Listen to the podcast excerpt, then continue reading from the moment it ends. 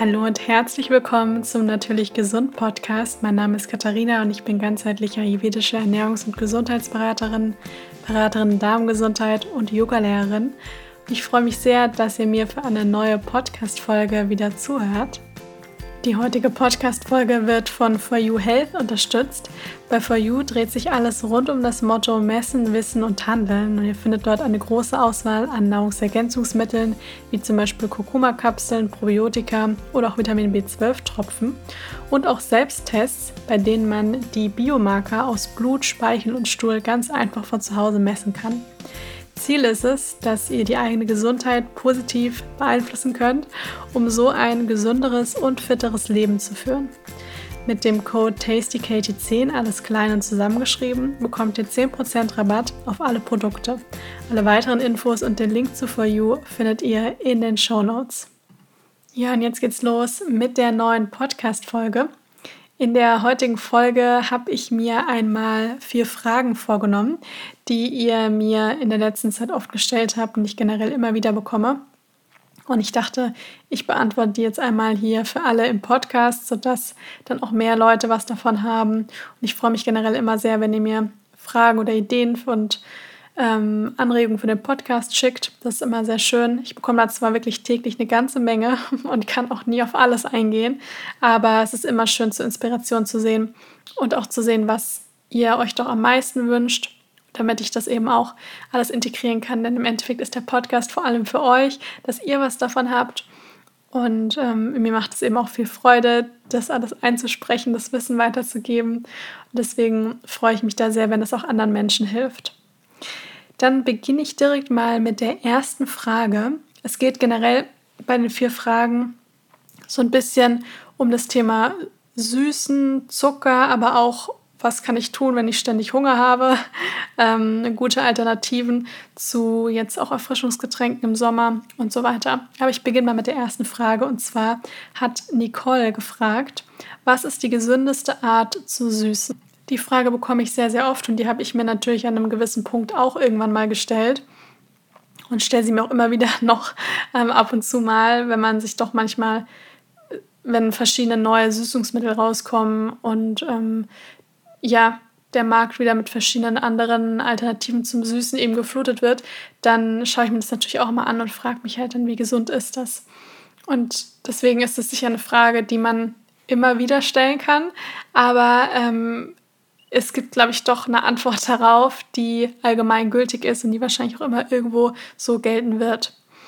Und da muss man sich vor allem fragen, was macht, beziehungsweise was ist denn das Beste, was zum Beispiel den Blutzuckerspiegel stabil hält und auch noch gleichzeitig einigermaßen gut für den Darm ist.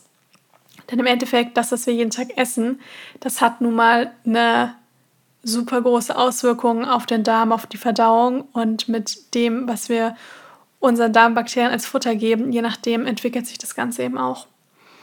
Und grundsätzlich kann man sich auch merken, dass wir eher dahin gehen sollten, nicht mehr so viel süß zu essen. Ich weiß, das ist etwas, das möchte mal keiner hören, aber das sollte eigentlich so ein bisschen das Ziel sein.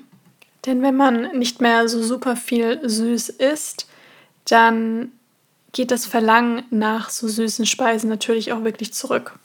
Und dadurch hat man dann auch nicht mehr diesen Heißhunger darauf und ähm, man ist dann auch nach einer herzhaften Mahlzeit oder einer natürlich süßen Mahlzeit wirklich befriedigt. Und das sollte auf jeden Fall das Ziel sein.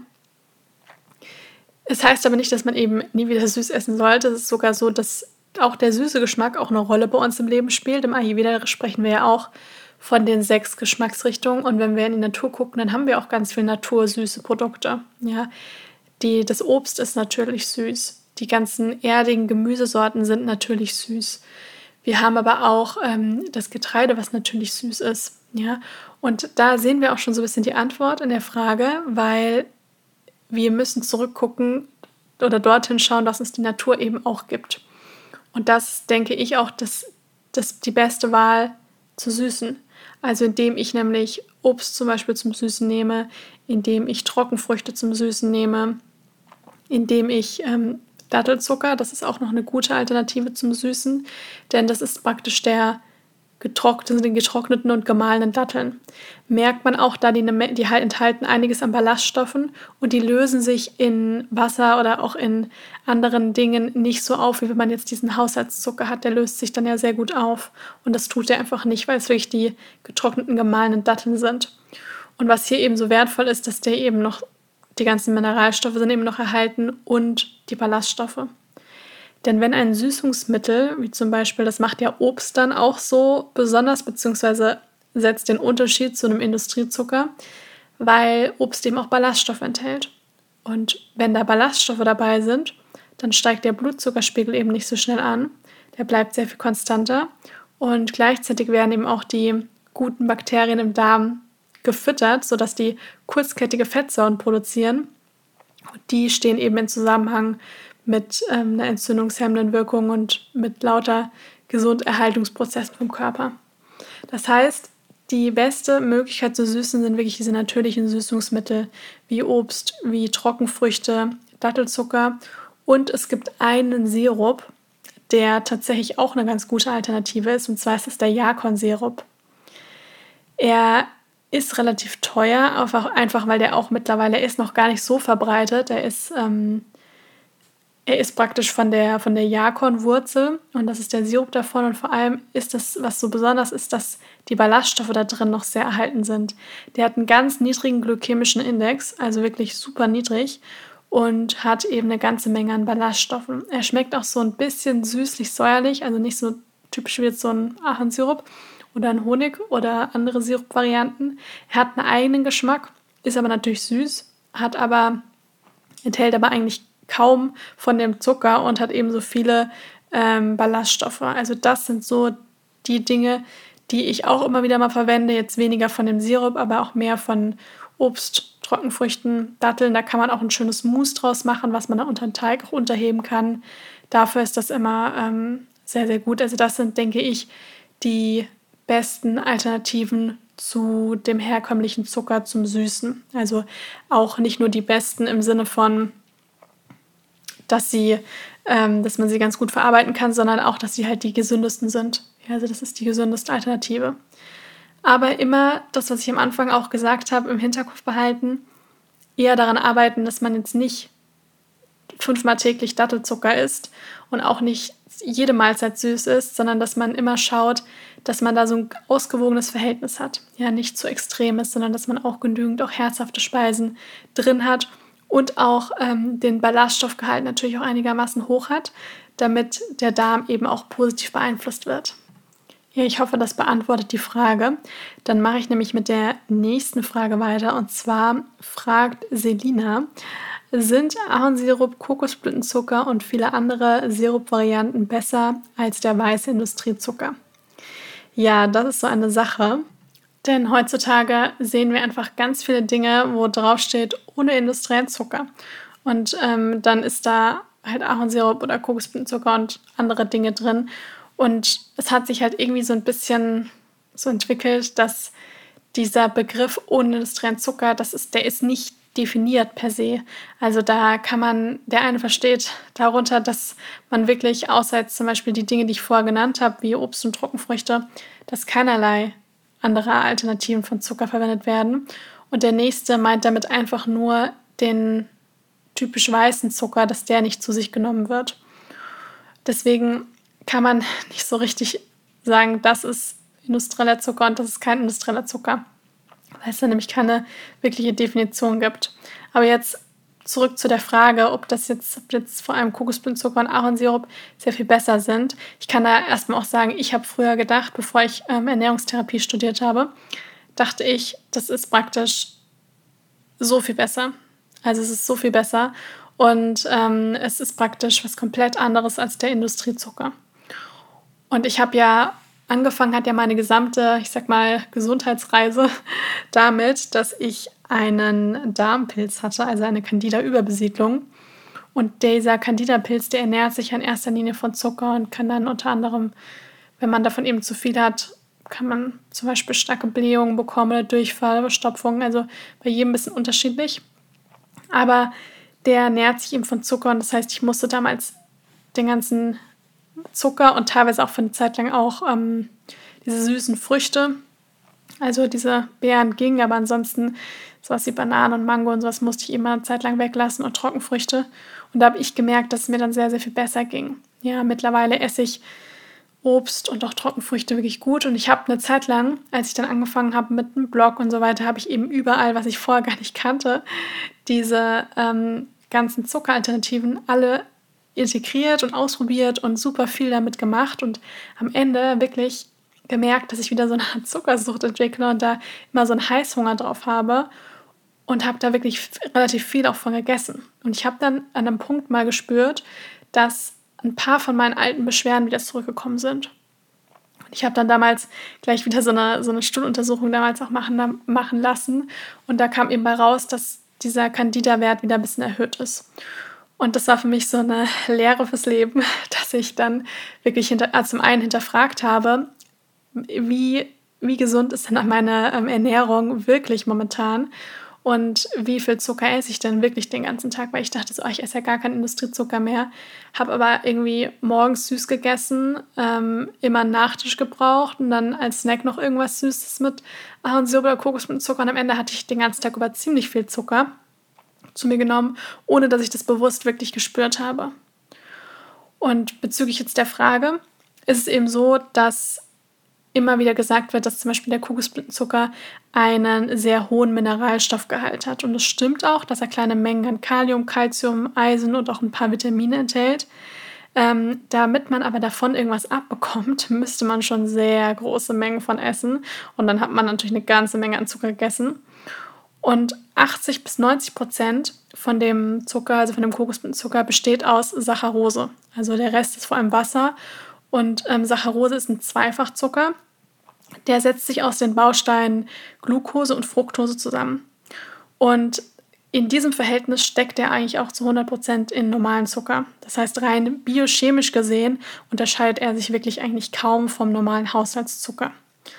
Und daher ist es eigentlich auch ein ziemlicher Irrglaube, sage ich jetzt mal, äh, zu denken, dass ohne industriellen Zucker und dann nehme ich Kokosblütenzucker oder Sirupvarianten, dass das irgendwie besser ist. Ja, also das ist, das habe ich früher selbst so geglaubt, aber das ist gerade, wenn man eben auf der biochemischen Ebene von Lebensmitteln schaut, dann ist das einfach nicht der Fall.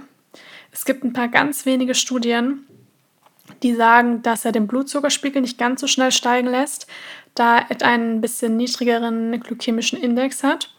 Und das Problem ist aber, dass halt eben diese Studien nicht sehr aussagekräftig sind. Es gibt auch eigentlich wirklich nur eine Handvoll von denen und ähm, das ist, um eine richtige Aussagekraft eben zu bekommen, dann muss es dann eigentlich schon auch ein bisschen mehr an Material, an wissenschaftlichem Material da sein. Wie schnell und wie stark der Blutzuckerspiegel ansteigt, das hängt nämlich unter anderem mit dem Ballaststoffgehalt in dem von dem Rest der Mahlzeit zusammen. Das heißt, wenn ich jetzt mal irgendwie was esse mit bisschen Kokosblutzucker oder auch mit normalem Zucker und ich habe aber insgesamt das vielleicht in einem Riegel mit Nüssen und mit anderen Sachen und da ist, sind Lebensmittel drin mit Ballaststoffen, dann ist das auch nicht ganz so tragisch. Ja, also dann kann man davon schon auch mal was mit von essen und dann stört, ist das für den Körper jetzt auch nicht sonderlich schlimm, aber die Menge macht es halt. Ja, und da muss man halt genau gucken, wie viel man davon eben auch isst. Und ein weiteres Problem ist tatsächlich auch, dass es bei diesen Zuckeralternativen, dass es keine definierten Reinheitsanforderungen gibt. Es passiert nämlich immer wieder, dass zum Beispiel Kokosblütenzucker in einem Labor geprüft wird und festgestellt wird, dass er gar nicht nur aus Koken, also dass er nicht nur aus Kokosblütenzucker besteht. Also ich habe da vor, ist schon ein bisschen her bei ähm, dem Ökotest, der hat vor längerem in einem Labor 20 verschiedene Kokosblütenzucker testen lassen und davon hielt nämlich fast die Hälfte von Fremdzucker, wie zum Beispiel immer auch Rohrzucker. Ja, also das ist eben auch nochmal etwas, was man bedenken muss, dass es gut sein kann, dass auch wenn das da drauf steht, dass das eben nicht nur eventuell der Kokosblütenzucker drin ist, was da drauf steht. Also deswegen immer so ein bisschen hinterfragen. Und ich persönlich versuche dann eher Dinge wie eben Obst, Trockenfrüchte, Dattelzucker, ähm, Jakonsirup, das zu bevorzugen, wenn man dann eben mal süßt. Genau. Die nächste Frage kommt von der Anne. Ich habe immer das Gefühl, dass ich nie wirklich satt werde und immer weiter essen könnte. Ich habe ständig Hunger und Heißhunger auf Süßes, merke aber, dass es meiner Verdauung nicht gut tut. Hast du Tipps für mich? Also mein erster Tipp lautet, sich einmal zu fragen, ist meine Ernährung ausgewogen? Und mit ausgewogen meine ich, meine ich jetzt vor allem bezogen auf die Makronährstoffe, also auf Kohlenhydrate, Proteine, Fette. Weil viele essen zum Beispiel mittags Reis mit Gemüse. Punkt. Das ist erstmal nichts Schlechtes, aber da fehlt noch etwas. Also wenn ich jetzt ausgewogen mich ernähren möchte, da fehlen noch Fette und da fehlen auch noch Proteine. Wenn ich immer nur Kohlenhydrate esse, dann natürlich habe ich dann nach eineinhalb Stunden wieder Hunger oder habe auch das Gefühl, ich bin nie richtig satt. Ja, deswegen brauchen wir schon alle drei, also alle ja, drei Makronährstoffe, also Proteine, Kohlenhydrate, Fette. Deswegen hier mal schauen, habe ich genügend Proteine und Fette in meiner Ernährung? Habe ich genügend Gemüse in der Ernährung? Habe ich genügend Obst in der Ernährung? Habe ich genügend Nüsse, Samen, Hülsenfrüchte, all diese Dinge in der Ernährung? Ja, also hier wirklich bunt denken und schauen, wo ernähre ich mich denn vielleicht zu einseitig und wo könnte ich denn noch mehr Abwechslung in meine Ernährung mit reinbringen und wo kann ich denn schauen, ob ich, wenn ich jetzt einen Teller mal anschaue, ist der denn einigermaßen ausgewogen gestaltet. Das ist wichtig. Denn oft ist es eben so, dass man, dass viele eben, das weiß ich aus den Beratungen eben auch, dass viele sich sehr, sehr kohlenhydratlastig ernähren. Was jetzt per se jetzt nicht unbedingt schlecht bedeutet, gerade wenn man eben auch vollwertige Kohlenhydrate ähm, zu sich nimmt. Aber wenn es halt eben auch an Fetten und an äh, Protein fehlt, dann ist es halt natürlich etwas, was nie wirklich komplett satt machen wird. Also das wäre so der erste Tipp. Dann auf jeden Fall mal schauen, dass man gerade aus der ayurvedischen Perspektive die sechs Geschmacksrichtungen integriert. Das heißt süß, sauer, bitter, zusammenziehen, sal salzig und scharf, dass man von allem etwas dabei hat. Weil wenn man sich zum Beispiel recht kohlenhydratig lastig ernährt oder es gibt auch die Menschen, die gar keine Kohlenhydrate essen, also da kann man sich dann auch mal fragen, kann ich vielleicht mehr von den vollwertigen Kohlenhydrate integrieren? Dass man ähm, wirklich mal schaut, habe ich all diese sechs Geschmacksrichtungen in der Ernährung drin und wenn ich mich sehr äh, kohlenhydratlastig, ernähre, dann habe ich natürlich viel süß eben in der Ernährung. Und da fehlen dann zum Beispiel die Bitterstoffe. Da fehlt auch mal was Saures, ja, was ein bisschen Zusammenziehendes. Vielleicht auch mal was ähm, bisschen Schärferes, ja, dass man ähm, hier wirklich so eine, so eine Ausgewogenheit hinbekommt. Das ist ganz wichtig, denn das macht auch einen großen Unterschied. Im Ayurveda sagen wir auch, dass wir über den Tag verteilt oder bestenfalls in einer Mahlzeit alle sechs Geschmacksrichtungen einmal drin haben sollten und hier eben unser Körper auch weiß, dass es diese sechs Geschmacks Geschmacksrichtungen auch gibt und der die dann auch gerne auch einmal alle haben möchte, damit wir uns nach einer Mahlzeit so richtig befriedigt fühlen. Der nächste Tipp wäre auch dann eventuell mal ein Blutbild machen zu lassen. Also dass man wirklich beim Arzt sagt, ich hätte gerne ein großes Blutbild. Und dass hier wirklich mal nach Magnesium, nach Eisen, äh, nach Kalium, nach all diesen Dingen geschaut wird, um eben mal zu gucken, liegt denn hier vielleicht auch irgendein Mangel vor. Ja, denn auch ein permanenter ähm, Hunger oder Heißhunger kann auch, muss nicht, aber kann eventuell auch mit einem Mangel eben auch zu tun haben.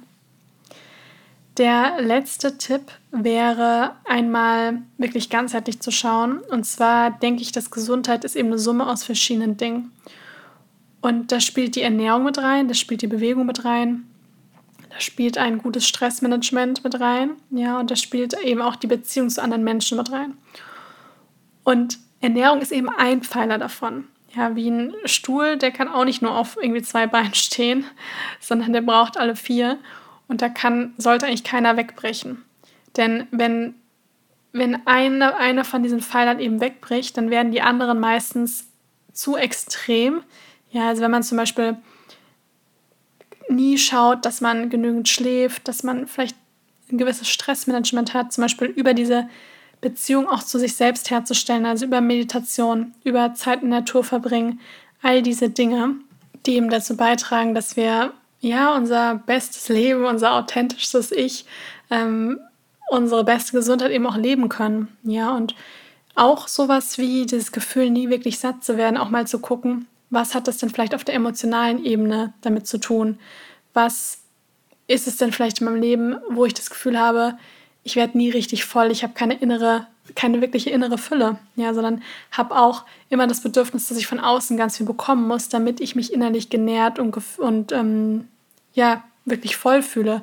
Und deswegen macht es da auch Sinn, wirklich mal zu schauen, wo kommt das denn vielleicht her? Ist es denn vielleicht gar nicht unbedingt nur die Ernährung, sondern was haben meine Emotionen damit zu tun? Wie, wie kann ich mich noch nähern außerhalb von Essen? Ja, sind ist es denn vielleicht mehr Schlaf? Ist es denn vielleicht die Beziehung zu anderen Menschen? Ist es denn vielleicht eigentlich auch dieser Ruf des Körpers da mal hinzuhören und diese, auch diese Beziehung zu sich selbst, zu dieser inneren Kraft, die wir auch alle in uns tragen, auch aufzubauen und da mal wirklich hinzuspüren und in Verbindung mit dem Körper auch zu gehen. Denn ich glaube fest, dass wir in uns eine Quelle der Intuition, der Weisheit, der Liebe, wirklich, dass jeder Mensch die in sich trägt und dass die auch irgendwo unausschöpflich ist, dass da dass die endlos eigentlich sprudeln kann. Aber wir müssen einen Zugang dazu finden. Und diesen Zugang finden wir nicht in sich die ganze Zeit mit Essen vollstopfen. Und den Zugang finden wir auch nicht in anderen Menschen. Und den Zugang finden wir auch nicht von Dingen, die ständig im Außen auf uns prasseln. Sondern diesen Zugang finden wir, wenn wir in Stille gehen und wenn wir den Blick nach innen richten. Da würde ich wirklich mal ganz bewusst hinschauen. Und es lohnt sich, das ins Leben zu integrieren und sich daran zu fragen. Und vielleicht hilft es auch, die Frage einfach mal in das Journal aufzuschreiben und darüber mal so ein bisschen reflektiert zu schreiben und die Gedanken aufzuschreiben und sich jeden Tag mal hinzusetzen und für ein paar Minuten die Augen zu schließen oder in die Natur zu gehen und wirklich diese innere Fülle in sich kreieren. Wenn ich nämlich ein diesen Zugang zu dieser inneren Fülle bekomme, dann spiegelt das irgendwann auch automatisch im Außen und ich brauche nicht mehr so viel ständiges Essen und ich brauche nicht mehr so viel diese ganzen, ja, diese ganzen ständigen Eindrücke von außen. Ich brauche nicht mehr diese Sachen, die mich ständig pushen. Heißt nicht, dass wir nicht mehr essen sollen, auf keinen Fall. Aber ähm, ist ein Unterschied. Man merkt diesen Unterschied dann, weil man nämlich mehr Fülle von sich heraus kreiert. Und das haben wir alle in uns, da glaube ich ganz fest dran. Also wie gesagt, mal schauen, ob die Ernährung ausgewogen, ausgewogen genug ist, dass genügend Kohlenhydrate, Proteine, Fette dabei sind. Die sechs Geschmacksrichtungen da mal schauen, ein Blutbild eventuell und auch die emotionale Ebene mit einbeziehen. Dann die allerletzte Frage, die kommt von Lucy. Jetzt im Sommer trinke ich gerne Limonaden und andere Erfrischungsgetränke. Ich weiß, dass sie mir eigentlich nicht so gut bekommen, kann es aber nicht lassen. Ich glaube, wenn ich Alternativen finden würde, wäre es vielleicht leichter. Vielen Dank für die Frage. Und das Interessante ist immer, dass viele von euch, die mir auch Fragen stellen, die schreiben ihre Antwort auch oft schon mit rein. Nämlich, dass sie wissen, dass es ihnen eigentlich gar nicht so gut tut. Und das meine ich auch, dass man so viele Dinge eigentlich weiß. Und meine Antwort dazu ist, dass es natürlich eine ganze Menge an Alternativen gibt.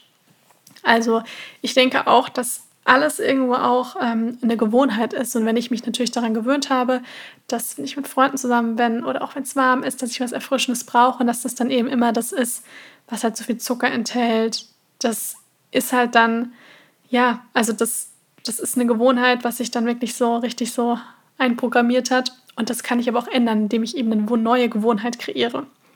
Und gerade wenn man, wenn man unterwegs ist, ist es nicht ganz so einfach, aber wenn man zu Hause ist da kann man da auf jeden Fall gute Alternativen eben selber herstellen. Also was ich zum Beispiel im Sommer wirklich gerne mache, ist, dass ich einfach mir so eine große Karaffe Wasser abfülle und dann gebe ich da Zitronen oder Limettenscheiben rein und frische Minze oder auch andere Kräuter. Und das ist wirklich lecker, gerade wenn man das wirklich eine Zeit lang durchziehen lässt.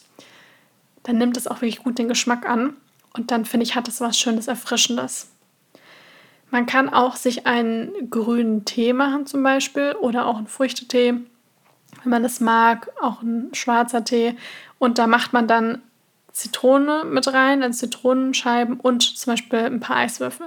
Ich weiß, streng genommen, Ayurveda sind diese eiskalten Dinge nicht so geeignet, aber ich denke, das ist immer noch eine bessere Alternative, als diese zuckrigen Limonaden zu trinken. Da sind wir uns sicher alle einig. Und deswegen ist das sicher auch eine, eine gute Alternative dazu. Man kann auch mal einen, auch wenn der auch eine Menge an, ich sag jetzt mal, Zucker enthält, aber es ist sicher noch ein bisschen besser, als die typischen Limonaden, dass man irgendeinen frisch gepressten Saft hat, den man kühl stellt und mit Wasser verdünnt und da dann auch noch ein paar Minzblätter mit reinlegt.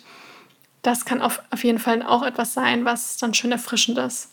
Auch sowas wie ein Iced Coffee, das kennen ja auch viele. Und da kann man zum Beispiel statt dem klassischen Kaffee, kann man auch wirklich so einen Muckefuck, also so einen Getreidekaffee, sich zubereiten wie so eine Art Shot.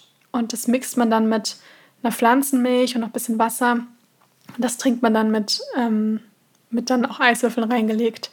Ja, also das ist auch sicher eine, eine gute, ein gutes, erfrischendes Sommergetränk. Auf meinem Blog findet ihr zum Beispiel auch eine Rhabarber-Erdbeerlimonade. Da kann man statt dem Rhabarber jetzt auch ein anderes Obst nehmen, die man selber macht. Und das funktioniert auch gut mit anderen Obstsorten. Und das ist wirklich ziemlich einfach. Und man hat dann so ein leckeres, sommerliches Erfrischungsgetränk. Ich hoffe sehr, dass euch die ganzen Antworten weiterhelfen, dass ihr davon vielleicht ein bisschen was für euch auch mitnehmen konntet und das dann in den Alltag integriert. Ich freue mich riesig, wenn euch das geholfen hat und wenn ihr mir eine Bewertung da lasst beim Podcast. Und ansonsten hoffe ich, dass es euch gut geht und wir hören uns dann das nächste Mal wieder.